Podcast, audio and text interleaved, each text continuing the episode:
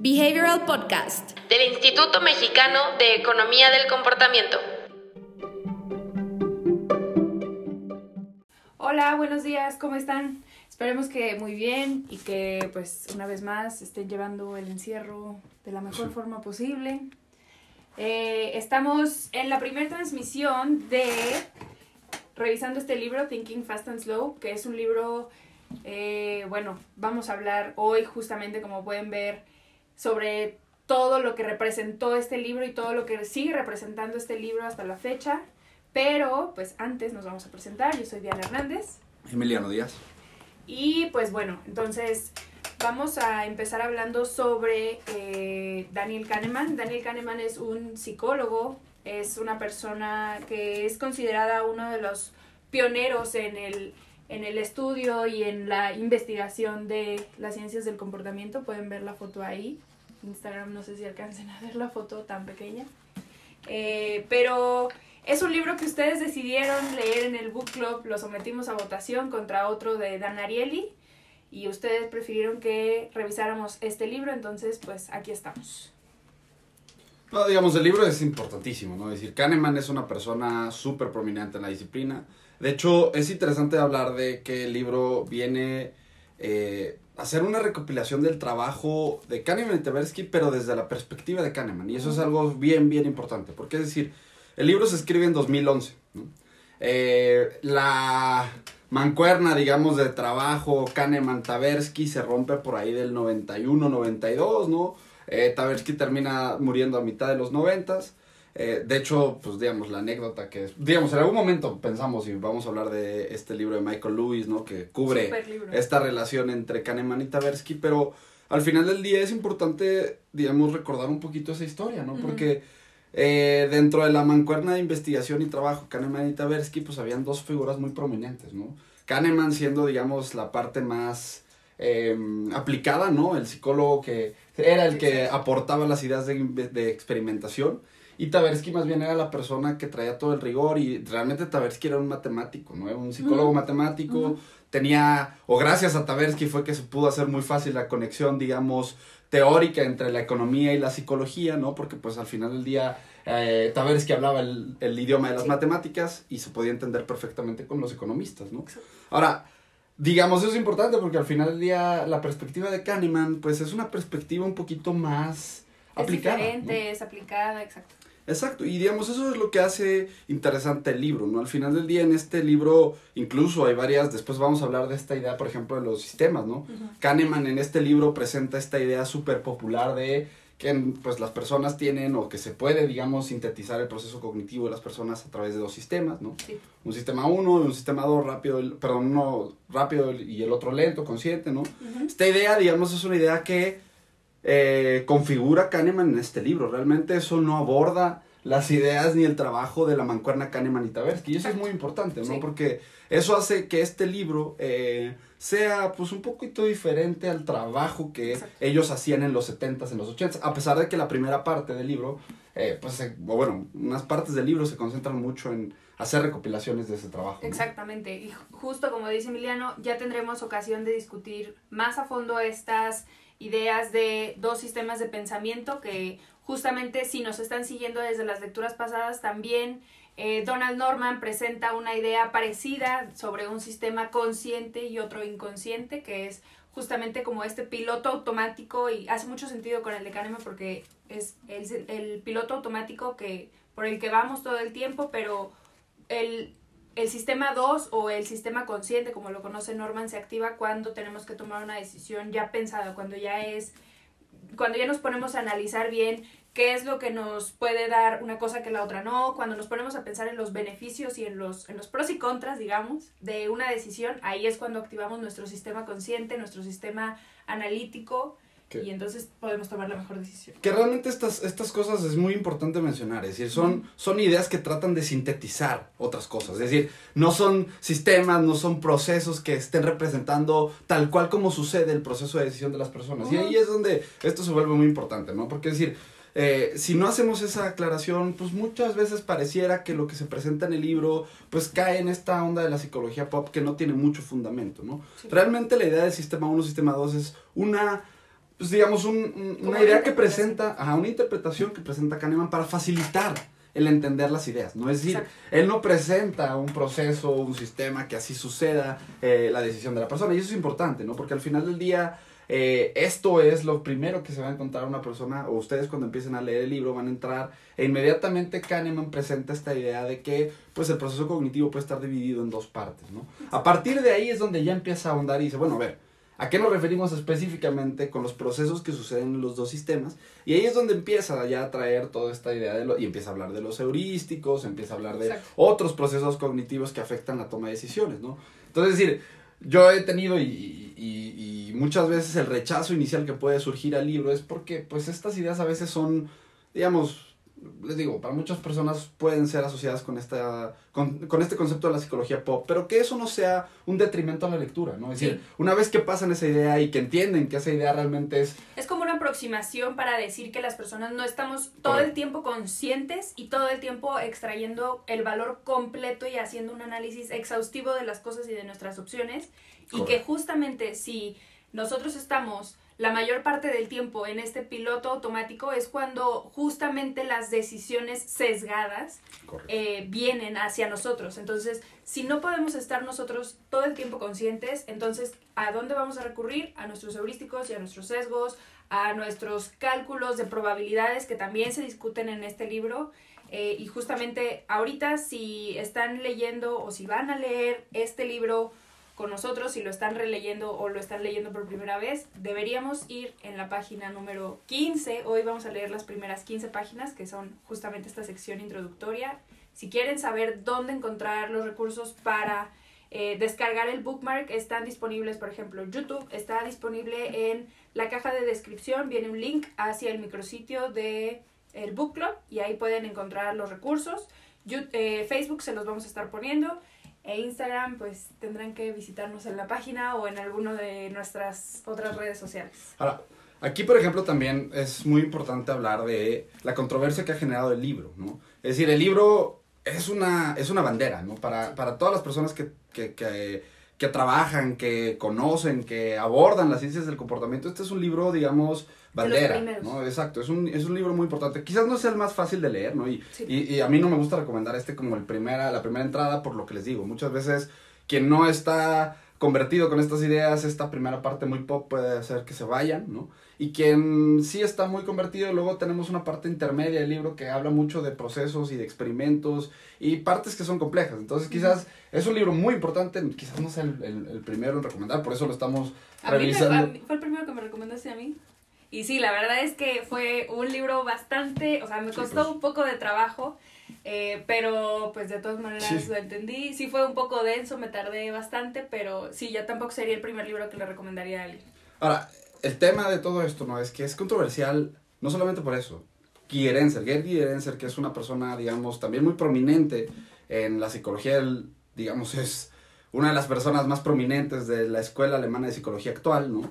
Se pelea directamente o con esta idea de Kahneman y Tversky desde hace muchos años, ¿no? Es decir, a partir del lanzamiento del libro de Kahneman, eh, de también tiene un par de libros y empiezan a eh, intercambiar pues digamos, ide- eh, golpes ideológicos, ¿no? De realmente es interesante la crítica, ¿no? Porque este libro también plantea, o, o la, la posición de Kahneman es muy extrema en este libro, ¿no? Y plantea, pues realmente que las personas son maleables en su proceso de decisión, cosa que para Gierenser es, digamos, que le pueden ajá, decir. exactamente. Entonces, también hay mucha controversia. El libro es muy bueno, pero hay mucha controversia. Entonces, pues es interesante. Lo que vamos a leer hacia adelante van a ser conceptos, ¿no? Vamos a hablar de esta idea de los heurísticos, que digamos, fue una de las líneas de investigación más fuertes de Kahneman y Taber, que fue una de las líneas más fuertes para poder empezar a romper esta rigidez de la teoría económica, ¿no? Más adelante vamos a empezar a hablar de otras cosas como ya efectos, ¿no? Y directamente la teoría que ellos tienen como teoría de prospectos, ¿no? Es decir,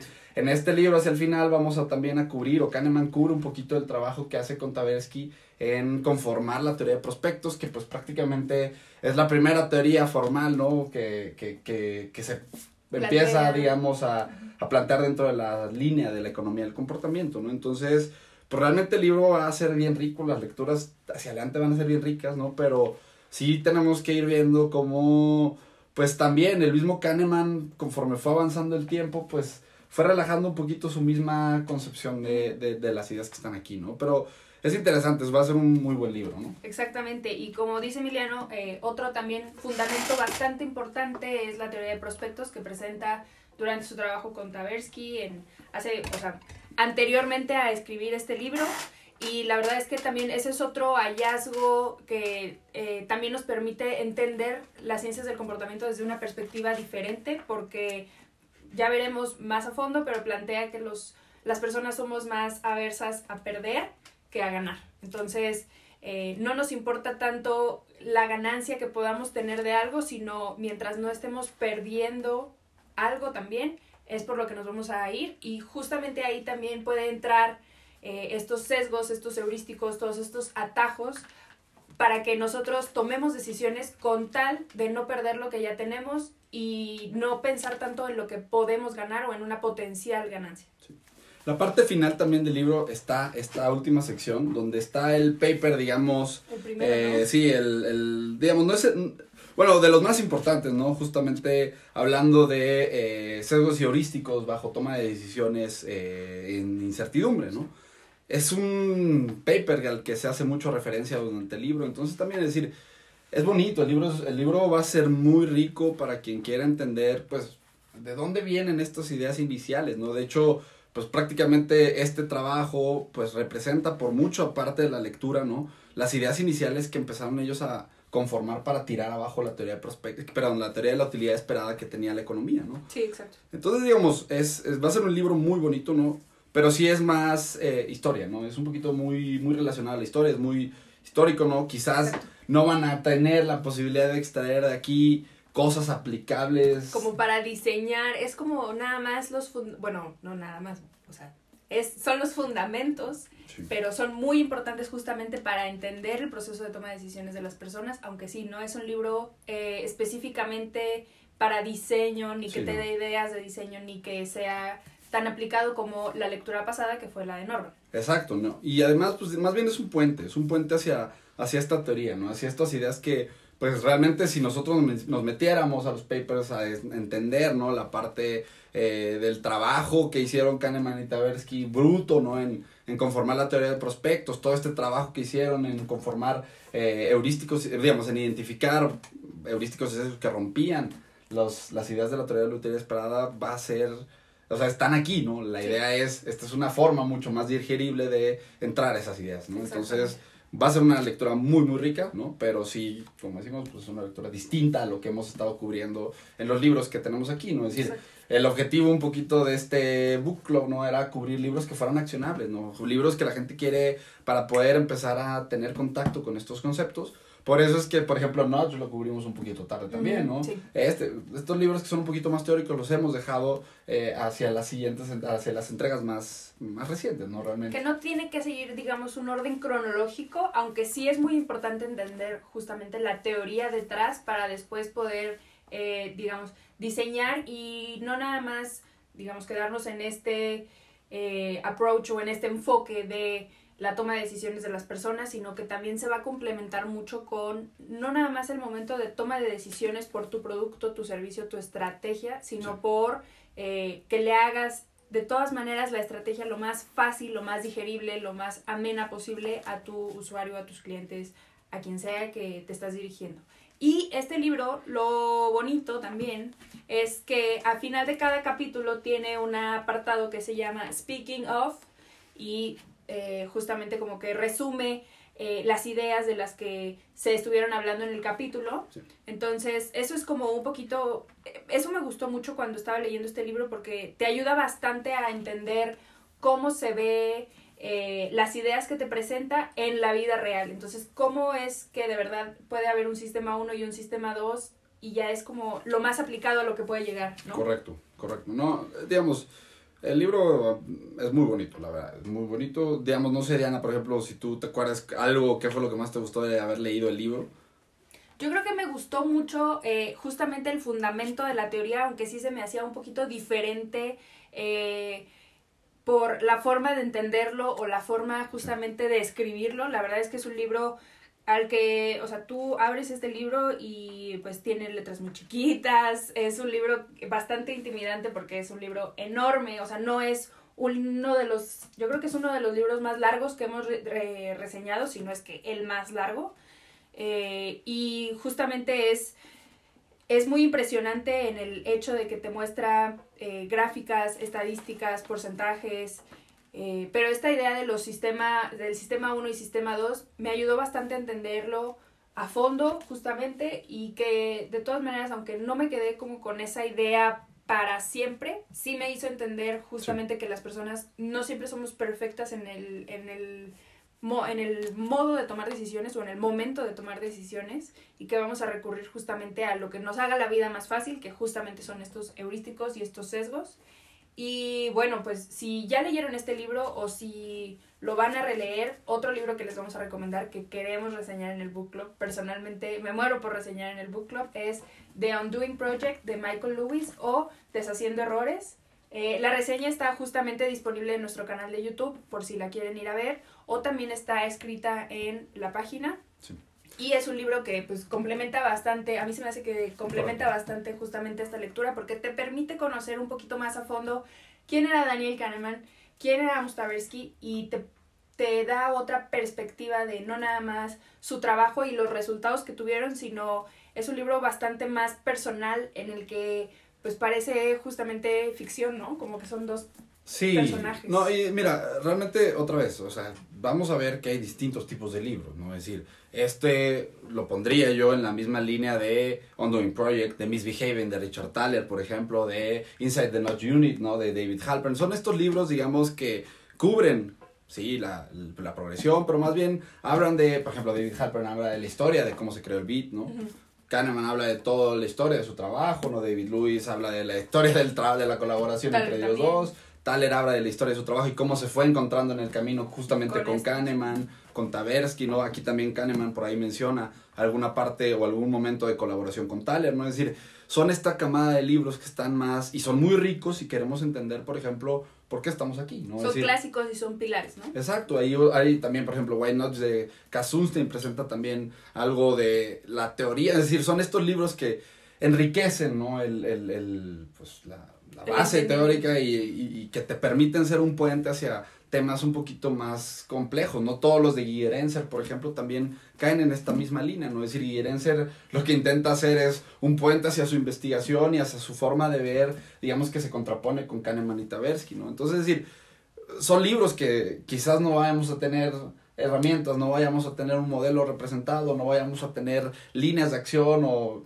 digamos, eh, metodologías que no podamos replicar o extraer de aquí, pero sí va a ser muy rico para poder entender justamente, digamos, cómo suceden ciertas partes del proceso de toma de decisión, ciertas partes de la investigación, cómo se crearon, cómo se fundamentaron, es decir, ciertos conceptos como esto del sistema 1 y sistema 2, ¿no? Es decir, mucha gente eh, cuando empieza a leer el libro, pues se da cuenta que realmente pues es una idea, como dices tú, ¿no? Pasajera, que te permite entender que realmente es una concepción o una forma de ver el proceso de decisión, pero que no es una forma en la que suceden los procesos. y que sí se puede aplicar justamente porque durante el curso hay un ejemplo en el que, bueno, tú vas manejando tu casa y no vas pensando en todas las vueltas, en todas las direcciones que tienes que tomar, pero si te pierdes o si una calle está cerrada, entonces tienes que decir, ah, bueno, entonces por dónde me voy. Y ya no sigues ese proceso, digamos, automático o de inercia, sino que ya entras en el sistema 2 y dices, a ver, este, puedo agarrar aquí y salgo acá y entonces doy la vuelta por acá. Entonces,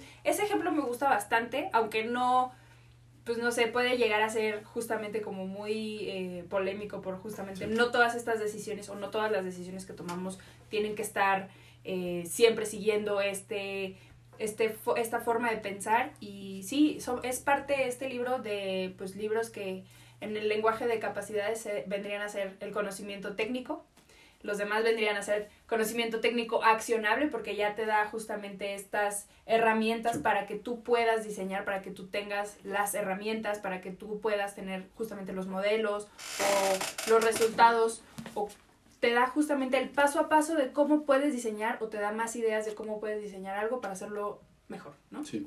Y justamente, digamos, hacia la siguiente semana lo que vamos a empezar a leer es el camino hacia los sesgos y los heurísticos, ¿no? Es decir, la primera parte del libro, eh, Kahneman empieza a cubrir temas de atención, ¿no? Que es muy importante, es decir, al final del día pareciera lógico, pero dónde y cómo, cómo suceden los procesos de atención son clave, o es una parte clave para entender cómo están sucediendo los procesos de la toma de decisiones de la persona, ¿no? Entonces, decir, en esta primera parte le empieza justamente a hablar de todas estas, digamos, conceptos que están asociados a la decisión, Sí. ¿no? para después presentar, ¿no? más adelante, esta idea de los sesgos y los heurísticos como parte fundamental de eh, el procesamiento de información que sucede Exacto. mientras una persona llega a una decisión, ¿no? Entonces, se viene una lectura, digamos, les digo, interesante y, y, y esta primera parte puede ser compleja, entonces, si les está resultando, digamos, rara la idea, si les está resultando, digamos, eh, rara, Pesada. ajá, denle un poquito más y después van a encontrar el camino donde empieza a ponerse un poquito más fácil la lectura, ¿no? Pero, pero sí, eso puede suceder, no es un aviso porque, les digo, también muchas personas recientes nos han comentado que pues abandonan la lectura al inicio, Sí, no la abandonen, síganla y van a ver que eventualmente se van a encontrar el camino y va a ser una lectura muy rica, ¿no? Sí, exacto. Justamente, como les decía, es un libro bastante intimidante, como que empieza de una forma muy, eh, como muy agresiva o muy, como que tú dices, no, yo no tengo nada que ver con esto, yo no le voy a entender al resto del libro, pero ya después empieza a manejar un lenguaje mucho más, eh, pues fácil, mucho más amigable y es más entendible para las personas que pues no nos dedicamos a esto o que no estudiamos esto. Y pues la verdad es que es un libro que vale mucho la pena. También está el libro en su versión en español, cabe la pena, bueno, vale la pena mencionar. Eh, en español lo pueden encontrar como Pensar rápido, pensar despacio, una traducción casi literal. Y, pero aquí tenemos un comentario. ¿Con ustedes se puede adquirir los libros que van comentando? ¿Hay alguno que recomienden para el diseño de políticas públicas? Rodrigo, te recomendamos mucho la lectura de hace dos meses, Notch. Si No, quieres, sí. eh, Toda la línea de Kasunstein, por ejemplo, Exacto. también. Why Notch, Simpler, eh. How Change Happens también Change es muy Happens. bueno, ¿no? Es decir, Kasunstein puede ser una persona que te va a dar mucha línea hacia política pública. ¿no? Incluso Inside the Notch Unit, que como decía Emiliano, es un libro histórico de cómo se fundó el grupo de Behavioral Insights Team para trabajar directamente sobre las políticas de Reino Unido. Sí, correcto, correcto. Y me- mira, nada más para adelante, creo que algo que también vamos a estar haciendo cada semana es un poquito presentar la, la crítica, ¿no? Es decir, les digo, este es un libro muy importante, pero también es un libro, digamos, muy criticado. Y conocer, contrastes. ajá, y conocer la crítica es muy importante, ¿no? Es decir, especialmente la crítica, por ejemplo, esta escuela alemana de psicología liderada por Gigerenza, ¿no? Es decir, son ideas muy conceptuales, pero que cuando las empezamos a ver y empezamos a entender de dónde vienen las dos ideas, vamos a ver que son, digamos, es padrísimo, es un debate bien interesante, es un debate muy difícil de definir, ¿no? Eh, cada quien ve el proceso de decisión de forma puede. completamente diferente. Eh, pero al final del día las dos ideas son muy ricas, ¿no? Es Sí, decir, exacto, se complementa mucho. Exactamente, las ideas de Guillerense, las ideas de Kahneman, digamos, a veces, si, si entendemos bien, ¿no? Incluso que eh, Kahneman se pelea muy fuerte con Thaler también, ¿no? Y si entendiéramos en el fondo la pelea que tienen es muy ideológica, algo que quizás en la práctica no se va a ver tan reflejado, Exacto. ¿no? Pero es muy, muy interesante también ir comparando y contrastando, contrastando estas dos grandes ideas, ¿no? Porque les digo, muchas veces asumimos que esto es lo más importante. ¿no? Ajá. Y realmente, pues esto es algo muy importante, esto es algo que patea la puerta, ¿no? Y entra con toda la banda, ¿no?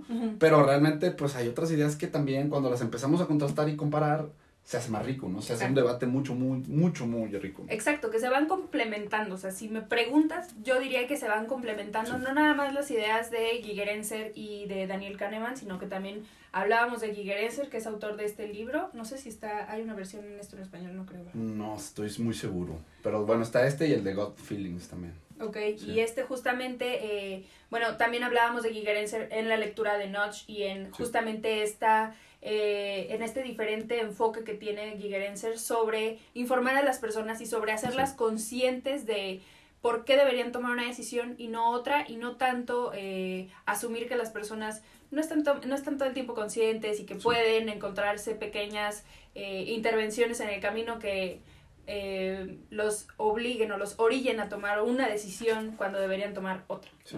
Y además, eh, chisme de todo esto, ¿no? Para que vean un poquito qué tan fuerte es la pelea entre ellos, ¿no?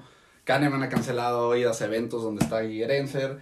Thaler ha, se- se- digamos, Thaler, por ejemplo, publicó un artículo en una guía donde Guillerense era el que daba el, la ¿Qué tal intro. el tweet? Sí, sí, justamente, decir, él decía, bueno, haber sabido que él iba a hacer la intro, yo ni siquiera hubiera participado en el proyecto, es decir, se pelean, tienen un- diferencias ideológicas Muy fuerte. muy, muy fuertes, ¿no? Eh, les digo, cuando entramos a ver el detalle, sí, hay diferencias y claro, son aspectos bien diferentes, pero al final del día son dos formas de entender el proceso de edición y de interacción de la persona con el contexto, que al final del día son, como dices, ¿no? Es decir, te permite extender un poquito más la idea, eh, quizás son, son, son Como que- problemas muy de académicos, ¿no? Exacto. Y como que ninguna cosa de lo que ellos digan, eh, bueno, al menos para mí, ha representado así como la verdad absoluta ni están, o sea, digamos, tienen sus puntos, pero no creo que están 100% en lo correcto o que tengan que ser seguidos al pie de la letra Sí, ni no. uno ni el otro. Como Sí, que no, o sea, una creo que la- combinación.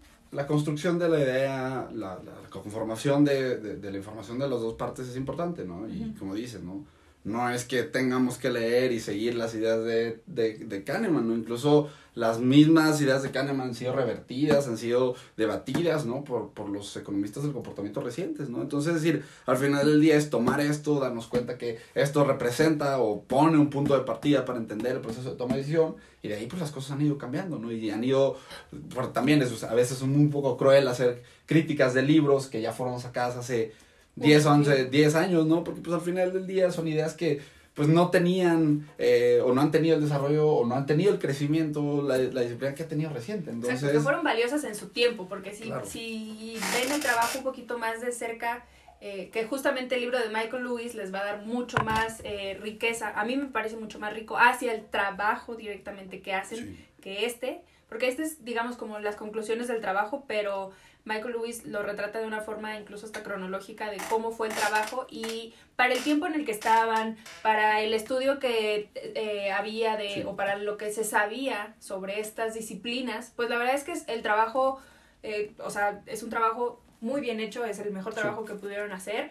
Siguen siendo válidas justamente estas Muy, ideas válidas, hoy en día, válidas, sí. muy válidas, y son un pilar muy importante en justamente la academia, en, en el entendimiento y en la teoría. Yo creo que es un libro que de todas maneras no deberíamos dejar de leer. ¿no? Kahneman ahorita está trabajando en otro libro. El libro que viene de Kahneman es más enfocado en información. De hecho, en esta primera parte, ¿no? En el, es el segundo capítulo que van a leer. Habla, o el, no, no, mentira, es el cuarto capítulo que van a leer. Habla de la eh, simplicidad cognitiva, ¿no? Y Ujú. justamente este nuevo libro que viene va a estar muy enfocado en ese capítulo de Cognitive Ease, que prácticamente tiene que ver con la facilidad cognitiva de tomar decisiones cuando la información del contexto Es, es la adecuada, ¿no? sí. O cuando, exactamente, está atascada. Que justamente ahí es cuando se, eh, digamos, se juntan estas ideas de, de behavioral design y justamente hay eh, libros como este de Don Norman que ya veíamos que abordaba cómo puedes hacer algo complejo más simple o cómo puedes eh, asegurarte de que tus usuarios o tus clientes extraigan el valor, aunque tú les estés presentando algo complejo o aunque estén tomando una decisión muy importante, ¿cómo puedes hacer para que las personas puedan extraer valor, para que lo entiendan, para que convivan con estos, estos servicios, políticas públicas, lo que sea, de una forma mucho más amena? Perfecto. Pues mira, creo que con esto terminamos, ¿no? Este, no sé si tenemos anuncios. Eh, tenemos anuncios porque hoy vamos a estar transmitiendo todo el día. Eh, ya pasamos esta transmisión de la revisión del libro eh, de mayo, que es el que vamos a estar leyendo, así que si lo están leyendo con nosotros o si lo están releyendo, por favor, coméntenos qué les pareció, si tienen alguna, eh, no sé, alguna opinión que nos quieran hacer saber también. Estamos atentos aquí en Facebook y en YouTube, igual si nos están viendo en Instagram.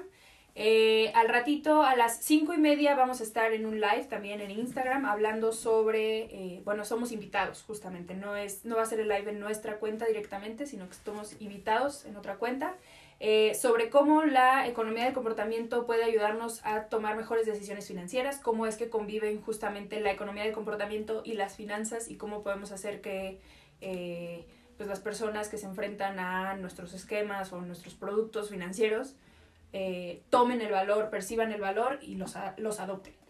Y a las 7 vamos a tener otro live justamente en Facebook, no en el eh, grupo del Book Behavioral Club, sino en la página del IMEC, donde vamos a estar hablando sobre las herramientas del curso Behavioral Design Virtual y por qué vale la pena eh, conocer estas herramientas, por qué vale la pena tomar el curso, qué es lo que se van a llevar, para qué les pueden servir las herramientas. Correcto. Y pues bueno, los esperamos entonces.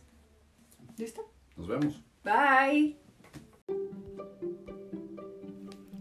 Si quieres saber más sobre los libros y los temas que abordamos en el podcast, ingresa a nuestra página web ecomportamiento.org donde encontrarás libros, autores, blog y mucho más. Encuéntranos en LinkedIn, YouTube y Facebook como Instituto Mexicano de Economía del Comportamiento, en Instagram como imec.mx o en Twitter como ecomportamiento. No te pierdas las transmisiones semanales todos los viernes a las 10 a.m. hora Ciudad de México.